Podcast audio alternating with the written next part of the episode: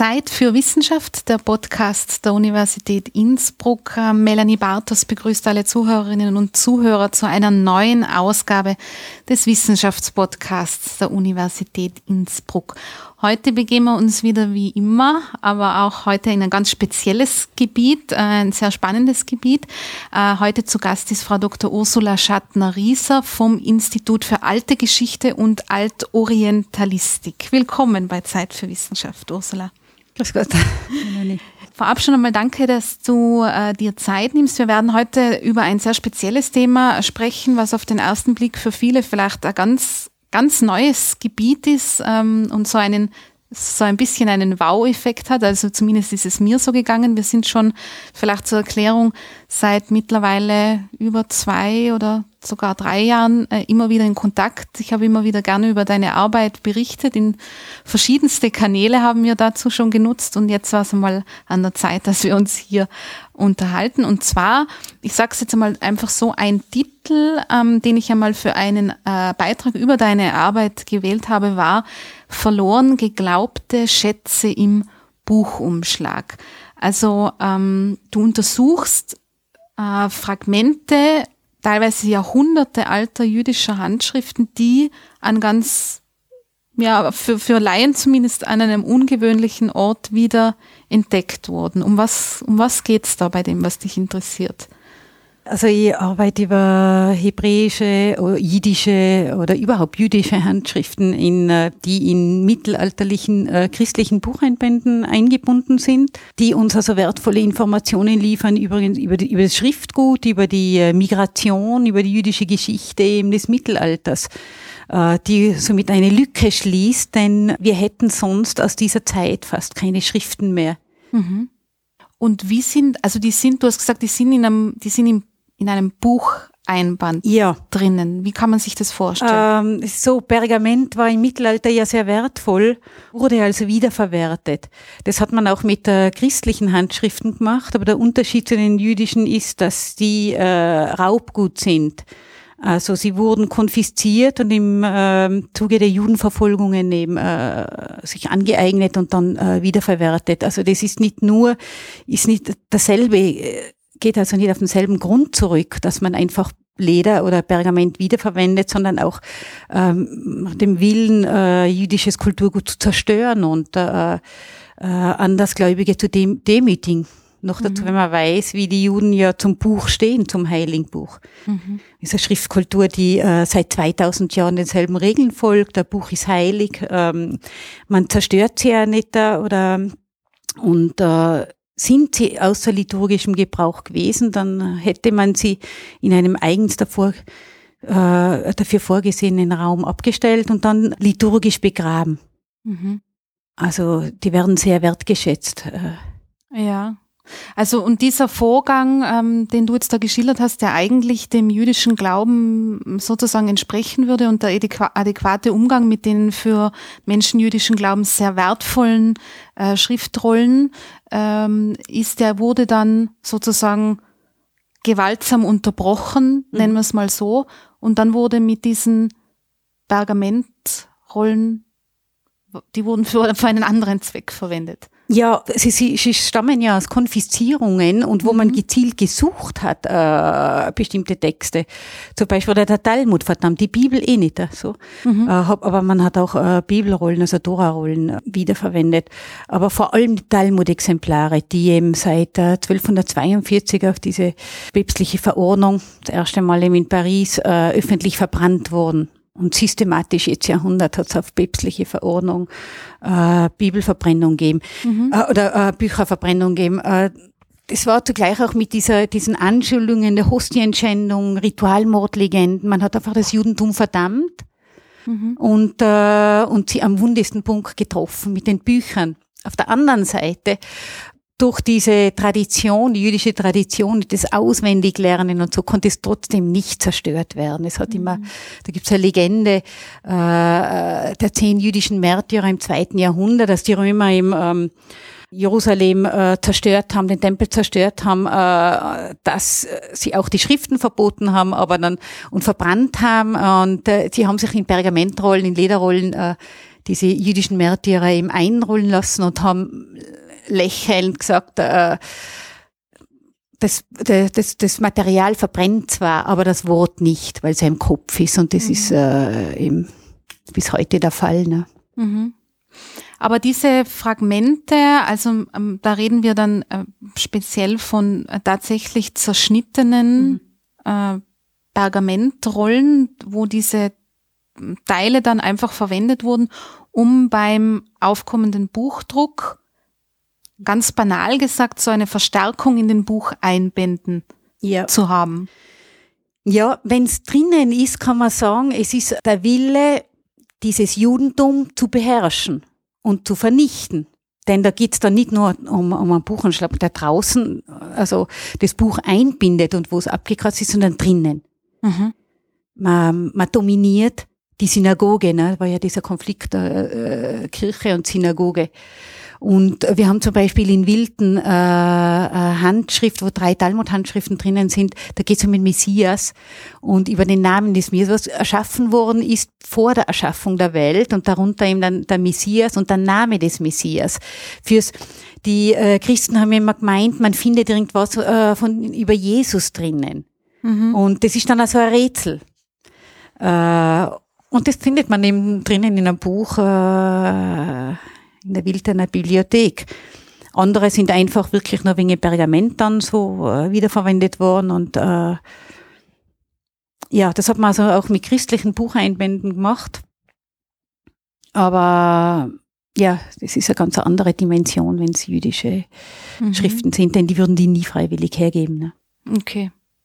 Also da muss man das schon in einem größeren Kontext sehen. Da hat man jetzt nicht einfach irgendein Pergament hergenommen, um dann bei diesem beginnenden Buchdruck im Mittelalter äh, ähm, diese Materialien zu haben, die einfach den, de, das, das, das, die Beschaffenheit des Buches irgendwie verbessern, sondern da wurde auch bewusst dann mit eben jüdischen liturgischen Texten zum Beispiel ja.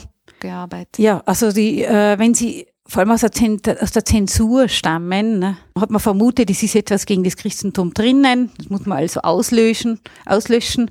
Aber wir haben eben auch, also nicht nur Talmud-Handschriften, sondern, wie du sagst, auch liturgische Handschriften. Und da haben wir äh, zum Teil ganz wertvolle Sachen, so in der Sondersammlung der äh, Innsbrucker Universität haben wir gerade kürzlich einen liturgischen Text eingestellt, wo ein Namensakrostichon drinnen ist. Das könnte ja so zeitgleich sein mit dem Autor aus dem 13. Jahrhundert, das aus Lothringen kommt. Also unser Gut ist nicht unbedingt Gut, das von hier stammt, sondern mhm. im Zuge eben der Migrationen, wenn Juden vertrieben worden sind. Und das war ja ab den Kreuzzügen ab dem 11. Jahrhundert äh, wenn sie aus dem, äh, also man nennt das aschkenasischen Raum, also der europäische Raum, äh, Nordfrankreich, Deutschland äh, zu uns gezogen sind oder sagen wir so, Tirol haben sie vor allem äh, durchquert, mhm. um nach Italien zu gelangen dann haben sie ihre Schriften mitgenommen und wenn sie dann gefasst worden sind, äh, sind sie bei uns eben angekommen. Also die können aus äh, Frankreich stammen, aus, äh, äh auch aus der anderen, äh, vom, vom Süden her, aus Italien. Wir haben also vorwiegend aschkenasische Handschriften, also von den europäischen Juden. Und äh, aber auch sephardische, die im Zuge, wenn sie im Süden vertrieben worden sind. Und äh, denken wir nur an die, die, die Ritualen Mordbeschuldigungen in Trient, dann sind Juden vom, vom Süden, also Trentino, zu uns gekommen. Und äh, deswegen haben wir sehr interessantes Schriftgut. Wir haben Jiddisch, wir haben Hebräisch, wir haben aramäische äh, Schriften da. Mhm. Und wie hast du, wie bist du jetzt darauf gestoßen? Wie hast du die vorgefunden? Wenn sie dann teilweise wirklich so auch ähm, äh, unsichtbar verarbeitet sind, wie ist man da drauf gekommen, dass da ein wirklicher ähm, historischer Schatz sozusagen schlummert. Das ist ja schon einige, liegt ja einige Jahrhunderte jetzt schon zurück. Ja, also die Handschriften sind, äh, unsere Handschriften datieren zwischen 12. und äh, 16. Mhm. Jahrhundert, kann man sagen, äh, en gros. Ähm, wie man draufkommt, nun im 19. Jahrhundert ist schon bewusst gewesen, hat man schon im Zuge von äh, Restaurierungen Schriften, hebräische Schriften herausgelöst und äh, diesen Wert erkannt. Aber die systematische Erforschung hat dann angefangen, vor allem nach, der, nach dem Zweiten Weltkrieg, nach der Shoah, mhm. wo man äh, dem Judentum dann nach diesen massiven, nicht nur Bücherzerstörungen, sondern auch Menschenzerstörungen äh, etwas zurückgeben wollte, was noch geblieben ist.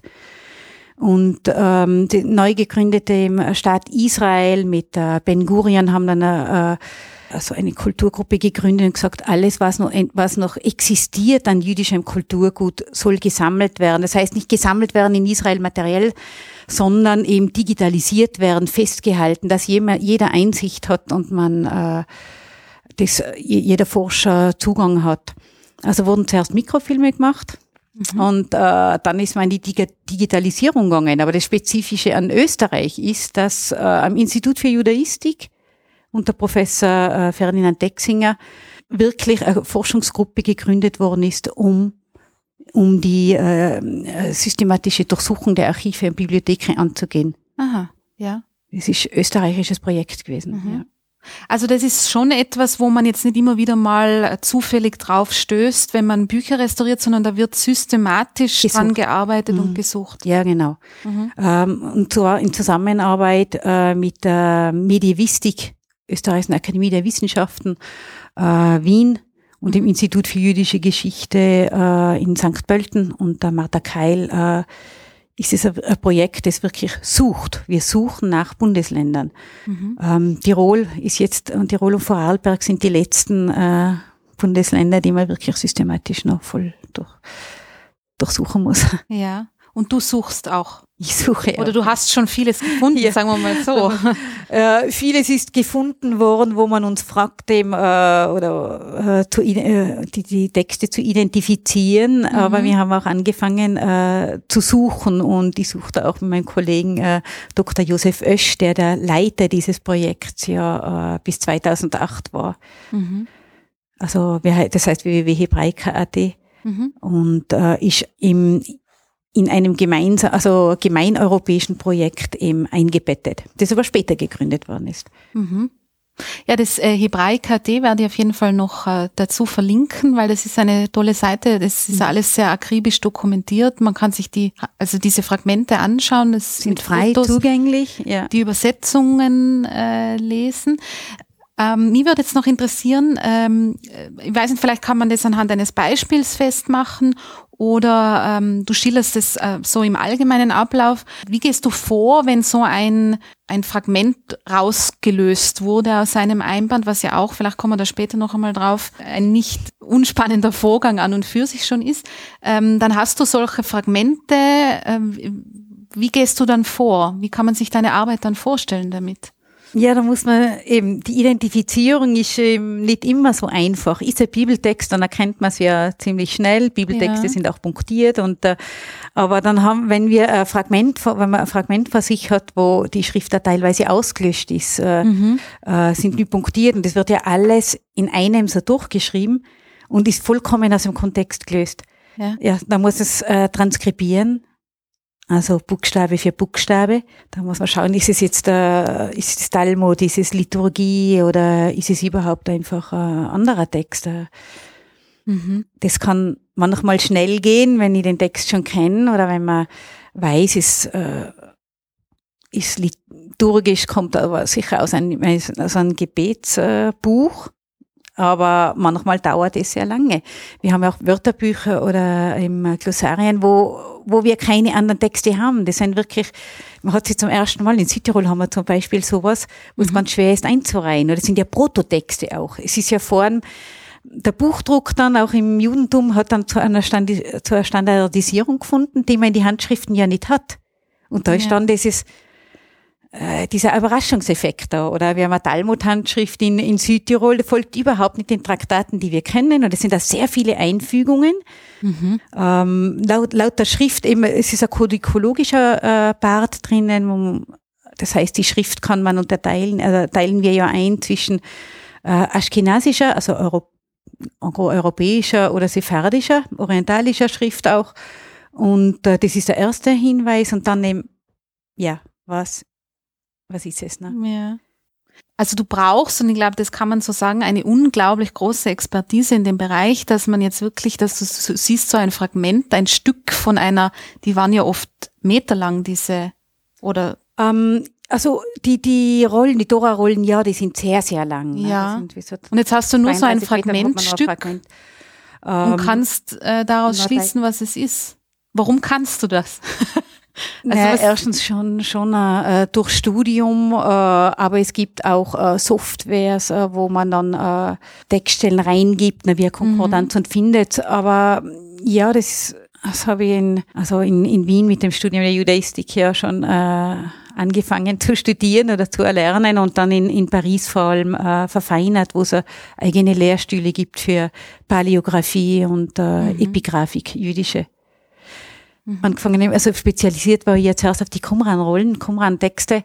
Und das Interessante daran ist, dass da ja sehr viele Ähnlichkeiten sind. Die jüdische Buchkultur ist sehr, sehr traditionell und konservativ. Mhm. Was Dora-Rollen anbelangt, äh, folgen sie dann äh, einem bestimmten Schema. Also Was sind die Qumran-Texte? Das sind die Handschriften vom Toten Meer. Aha. die 1947 gefunden worden sind, wo man über 900 äh, Texte aus dem zweiten Jahrhundert vor äh, Christus bis äh, 70 nach im, in Höhlen bei Qumran, also mhm. im Süden von Jericho, gefunden hat. Und mit denen hast du dich jetzt äh, Mit denen habe ich mich in, in Paris äh, vor allem äh, beschäftigt und dem, vor allem mit den aramäischen Texten. Mhm. Und es gibt dann schon eine, eine Basis, eine Vergleichsbasis und wir hatten eben auch dieses äh, Studium der mittelalterlichen äh, Kodikologie, wo man eben vergleicht, was hat sich geändert, was ist gleich geblieben. Äh, Talmud hat es ja da nicht gegeben, natürlich im, äh, im ja. ersten Jahrhundert. Aber es folgt dann bestimmten Regeln und auch die äh, Schriftverfassung, wie sich äh, zum Beispiel ab die, das Judentum benutzt die Kodizes ja erst seit dem 9. Jahrhundert, 8., 9. Jahrhundert, also um 800. Und es folgt dann teilweise ziemlich bestimmten Regeln. Mhm. Zwei Spalten, drei Spalten. Also Kodizes heißt aber vorgegeben, wie das auszusehen hat, sozusagen. Ähm, also bei Dora Rollen ist ganz fix. Bei den ja. Kodizes ist nicht so fix, aber je nach äh, Region, äh, ob es mhm. Orient ist, äh, Orientali, äh, aus dem Orient kommender Text ist oder aus Nordfrankreich, ja, äh, sieht man dann, äh, sind äh, ähnliche Kriterien drinnen oder diese Rand, äh, klein, ganz kleinen Randbemerkungen ähm, oder die Mikrografie. Mhm. Also das heißt, äh, in, in, in, wir haben Schriften in so ornamentalische Schriften, die zwei, zwei Millimeter große Schriftzeichen sind und das, das gibt Tiere ab oder äh, Blumen und da sind auch manchmal Hinweise drinnen, Nachrichten. In Aha. Wien gibt es zum Beispiel einen Kodex, wo unten dann ganz schön im Ornament, äh, schaut ganz schön aus, wie ein floraler Teppich, aber es steckt drinnen, wir sind verfolgt worden in dieser, in dieser Zeit und äh, hoffen, dass diese ah, Schrift aber weiterhalten. In Verzierungen so Botschaften. Auch, ja, ja. Drinnen. Und Aha. Bibelkommentare, ja. Ja. Das, okay. äh, ja. ähm, noch einmal zum Verständnis. Wir reden hier von den, die Bücher schon, in deren Einbände die Fragmente sind, stammen aus dem Mittelalter. Ja. Die, die Fragmente, die drinnen sind, verarbeitet sind, die liegen aber noch Sie sind älter, weiter zurück. Natürlich älter, ja. ja. ja. Äh, teilweise, ähm, ja, also 12. Jahrhundert, äh, manchmal 11. Jahrhundert, mhm. äh, bis zur Erfindung äh, des Buchdrucks, wo man dann zwar noch im 17. Jahrhundert haben wir auch noch manchmal Wiederverwendung von Pergament, aber dann ist es verschwunden. Ja. Mhm. Wir haben ähm, äh, Glossarien zu jiddisch-hebräisch, das ist natürlich auch ganz interessant, oder ähm, in Altfranzösisch, also in hebräischer Schrift, aber altfranzösische Kommentare. Hier in Innsbruck zum Beispiel, ganz interessante Fragmente für die Romanistik. Aha. Denn äh, das gibt uns die französische, altfranzösische Aussprache wieder. Denn der Vorteil des Hebräischen ist, wenn man es so anwendet wie das Jiddische, dann gibt es die Widersprache wieder. Und äh, das sind so die ältesten Zeugnisse für, für Altfranzösisch. Mhm. Also da, also da, da, da, da kommen Informationen bei der Auswerk Auswertung dieser alten Schriften zutage, die für verschiedene Bereiche ja. von Relevanz sind. Das auf jeden Fall ist, äh, mhm. äh, das ist eine Disziplin, die übergreifend ist. Also für die, ähm, für die Germanisten mit dem Jiddisch oder Althochdeutsch, Mittelhochdeutsch, äh, für die hebräische Sprachentwicklung, für die aramäische Sprachentwicklung, für die Geschichte, aber eben auch im Romanistik. Mhm. Und äh, es müssen auch diese Disziplinen oder verschiedene Disziplinen zusammenarbeiten. Wir haben zum Beispiel, ich habe zum Beispiel einen, einen, Eintrag von einem Konvertiten gefunden, äh, zur Zeit, wo man glaubt hat, dass eine fast kein oder keine Juden mehr in Innsbruck. Jetzt ist aber doch was da. Aber da muss ich mit einem, habe ich mit einem Historiker äh, der Innsbrucker Universität äh, bin erst weiterkommen. Wer ist, wer steckt dahinter, mhm. dass man den, diesen Konvertiten ausfindig macht. Äh, und da hat sich dann herausgestellt, dass der äh, am Hofe von der Claudia de Medici äh, eine Stellung inne gehabt hat, eine nicht unbedeutende. Das sind wir gerade beim Forschen. Ja, und, verstehe. Ja. Okay, also da, da gibt schon die reine Existenz dann von einem, von einem, einem, einer Schrift aus einer gewissen Zeit dann Rückschlüsse auf Personen, wie du jetzt sagst, die eigentlich, von denen man eigentlich geglaubt hätte, dass sie gar nicht da ja, sind. Dass ja, dass man keine Ahnung gehabt hätte. Und ja. da kommen eben, äh, da braucht man eben die Hilfe von äh, anderen Disziplinen ja. wie die Spezialisten für die Medivistik oder, oder spezifisch Tiroler Geschichte, die man alleine nicht haben kann. Ich kann, ein, ich kann meinen Teil machen, aber man, wenn man äh, ein gutes und objektives äh, Resultat herausholen will und mehr, dann muss man unbedingt zusammenarbeiten und das ist ja das Schöne. Mhm. Denn das ist dann also, äh, ja, wer so, ja, ein Deck, wirklich ein Sherlock Holmes äh, ja. Forschungsgeschichte. ja. wir sind auch ganz so richtig investigativ. Eine Freude über alles, was man dann, äh, ja, was das auslöst oft, ne? Mhm. Ja. Mhm. Was würdest du denn sagen vom, äh, wenn man das, wenn du sagst, es ist wirklich ein, ähm, ein Gebiet, auf dem aktiv gesucht wird, was sind denn, ähm, was kann man sich denn so als Laien vorstellen, was dadurch ähm, an äh, jüdischer Kulturgeschichte oder überhaupt Geschichte wieder also erhalten werden konnte. Was was ist das für ein was hat das für eine Bedeutsamkeit, was da ähm, konserviert wird jetzt oder gerettet wurde, sagen wir mal so? Na, die, äh, die Texttransmission zum Beispiel, es hat ja, äh, es gibt ja jüdische äh, Regel, die man in der Judistik lernt. Man darf nichts hinzufügen und es darf nichts weggelassen werden. Zum Beispiel was die, die Bibel anbelangt. Und dann findet man Handschriften, da ist das aber noch nicht so strikt. Mhm. Oder wie Buchstaben auszusehen haben. Wir haben aber Ze äh, Rollen mit Sonderzeichen, die im 16. Jahrhundert auf jeden Fall nicht mehr oder äh, aufscheinen haben dürfen, ähm, die äh, kabbalistisch beeinflusst sind, also die von der jüdischen Mystik, mhm. ähm, das, das Gedankengut, ne, wenn es Kommentare sind oder bei Jiddisch, äh, das sind ja richtige äh, Geschichtsbücher, die über Aufstände berichten, ne, mhm. über Fettmilchaufstand, äh, über die Pogrome. Ja, und einfach auch diese Liebe zur, zur Schrift, zum, zum Buch. Diese schön ausgefertigten Handschriften. Mhm. Also ja, es ist eine faszinierende, einfach faszinierende Sache. Und jede Handschrift bringt uns eigentlich was. Jede. Mhm. Denn, wie wir schon gesagt haben, aus dieser Zeit hätten wir sonst nichts, da die jüdische Tradition ist ja selbst verlangt, wenn, wenn äh, Texte, die den Gottesnamen beinhalten, und die beinhalten ja fast immer die dürfen, wenn sie, äh, wenn der Name ausgelöscht ist oder nicht mehr gut lesbar ist oder ähm, liturgischer Text nicht mehr verwertbar ist, dann werden sie eben abgestellt und die haben sie dann begraben. Wir hätten also nichts. Und das ist eben dieses Paradox.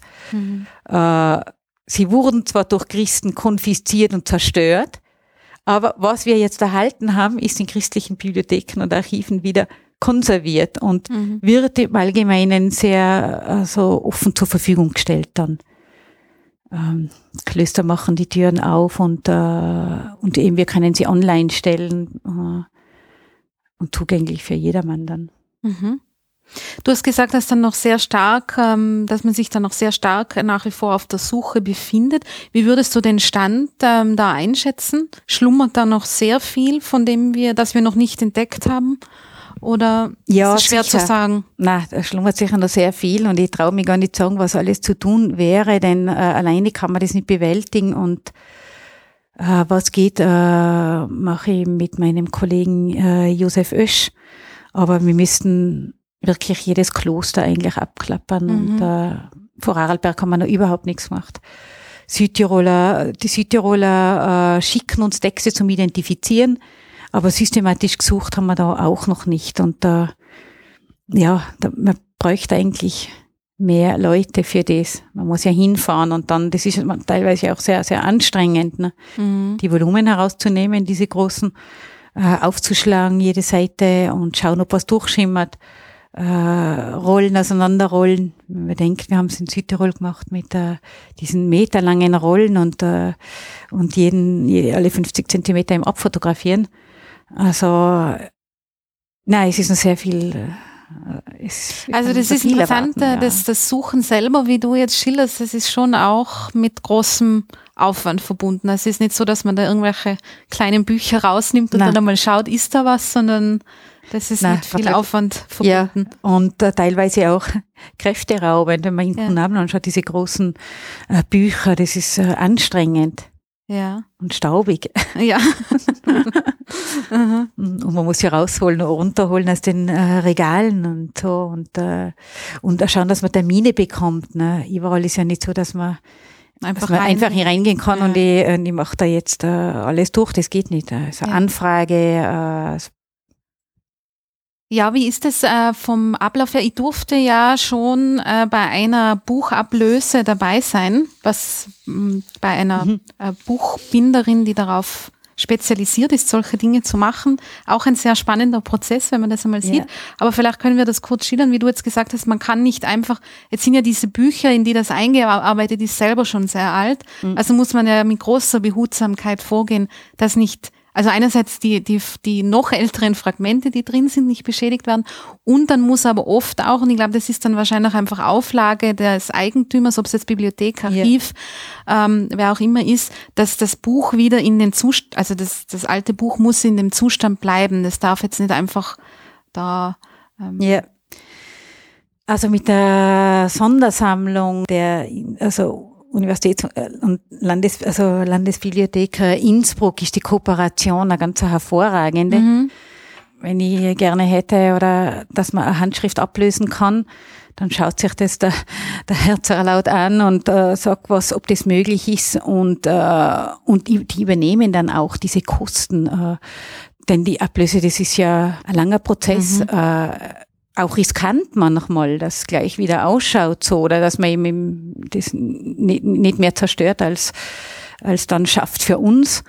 Und dann bekommen wir auch sehr tolle Fotos äh, in sehr hoher Auflösung. Also das ist, das ist wirklich eine, eine hervorragende mhm. Kooperation also das heißt, es wird aufgemacht, äh, fotografiert oder dokumentiert mhm. und dann wieder zugemacht. Und dann wieder zugemacht, ja. ja. Wenn es nicht schon abgelöste Handschriften gibt. Es gibt ja, manche sind ja abgelöst und äh, gibt es dann mhm. eigene Mappen äh, wo, äh, mit diesen äh, Ablösungen. Mhm. Aber ähm, es wird dann auch wieder eben, äh, da was noch drauf ist, und das sind manchmal ja schöne Bucheinbände, wie dieser letzte da, mhm. wieder so instand gesetzt, äh, damit es wieder so aussieht wie vorher. Mhm.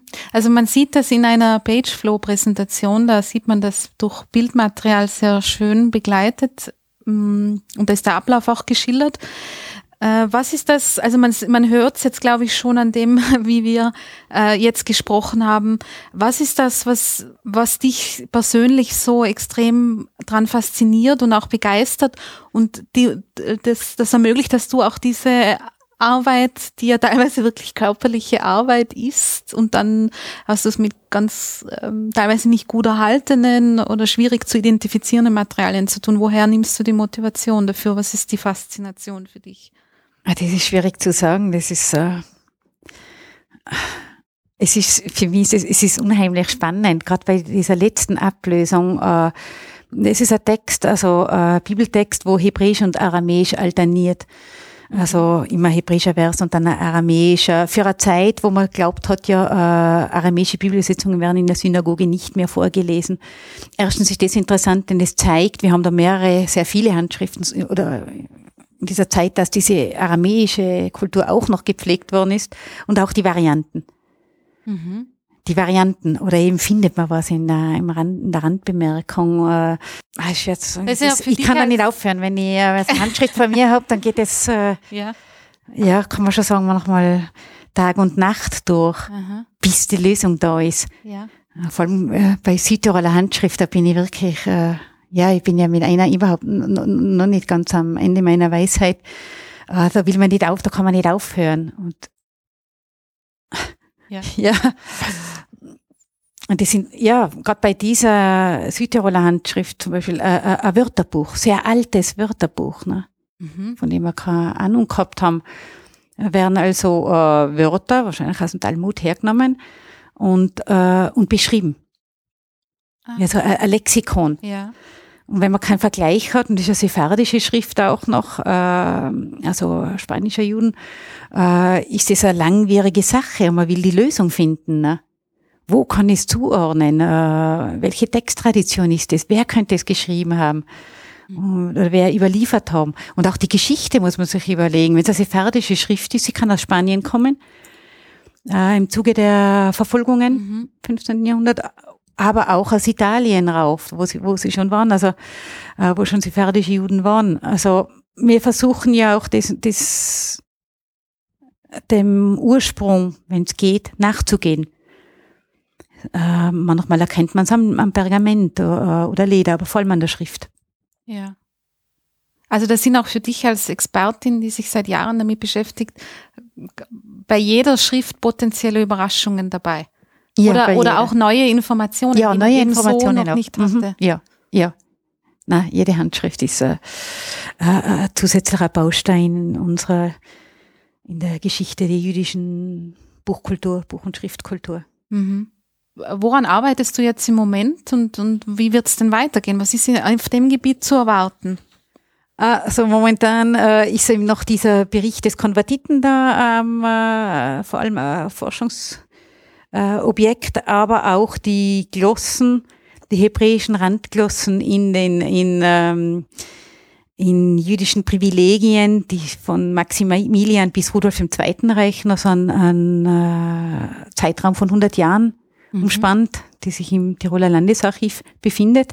Diese Privilegiensammlung und ist bis jetzt nicht aufgearbeitet worden. Da schauen wir, vielleicht bringt es was zusätzliche Informationen. Das eigene ist ja, bei wem hat das was gebracht? Das hat ja nur jüdischen Bürgern was gebracht. Eine ganz kleine Schrift, eine Mikrographie, Mikroschrift. Und die aramäischen Handschriften nehmen, ich habe eine aramäische Handschrift zum Bearbeiten, wo äh, so große Mikro, also mehrere Mikrographien drinnen sind, dem, wo Drachen dargestellt sind und äh, und da muss ich schauen, dass ich also weiterkomme mit, äh, ob ich eine Nachricht rausholen kann. Nicht nur Bibelzitate, sondern äh, ob noch mehr eben drinnen ist. Also das sind diese, ja, das ist, das ist auch mhm. eine anstrengende Sache für die Augen zum Beispiel. Ja, ist das so, wie, wie, äh, gibt es da irgendwelche ähm, technologischen Hilfsmittel oder ist das wirklich, ich weiß nicht, mit einer, schaust du es mit einer Lupe an oder unterm speziellen Nein, ich habe ich habe dann Fotos, aber trotzdem, wenn ich gute Fotos habe, ist die Mikrografie, die so 1,5 Millimeter Schrift ist, immer noch sehr klein und man muss einen Anfang finden das geht ja alles in einem durch. Das sind ja keine Punkte und so. Man muss finden, wo fängt das an und uh, wo hört es auf. Und da sind Abkürzungen drinnen. Ne? Ähm, mhm. Ja. Also man kann nicht irgendwo mittendrin einsteigen. Na, ich steige schon irgendwo mittendrin rein und hoffe ja. dann, äh, denn ich weiß ja nicht, wo der Anfang ist. Ich muss ja. den Anfang dann finden. Ne? Aha. Und okay. äh, deswegen bleibt man meistens äh, oder muss man stundenlang am Stück bleiben, wenn denn nach zwei Tagen hätte er wieder vielleicht vergessen, was ich gerade da intensiv gemacht habe, so drinnen bleiben, bis ich endlich den, mhm. den Anfang dann habe. Ne? Mhm. So wie du das schilderst, äh, gibt es da noch viel zu tun. Ja, da gibt es sehr, sehr viel zu tun noch. Ja. ja. Sehr, sehr viel. Und bist du optimistisch für die Zukunft? Du wirst, also wenn ich deiner Begeisterung entnehme, ich, du wirst dranbleiben. Ja, natürlich bleibe ich dran und ich hoffe auch andere äh, oder Studenten dafür begeistern zu können und äh, dass wir da ja intensiv äh, weitermachen können äh, und als ja eine richtige Forschungseinheit wäre natürlich ideal. Ich bin auch optimistisch. Ich freue mich, wenn ich wieder über etwas berichten kann und bedanke mich für heute ganz herzlich bei dir für das Gespräch, Ursula. Vielen Dank, Melanie.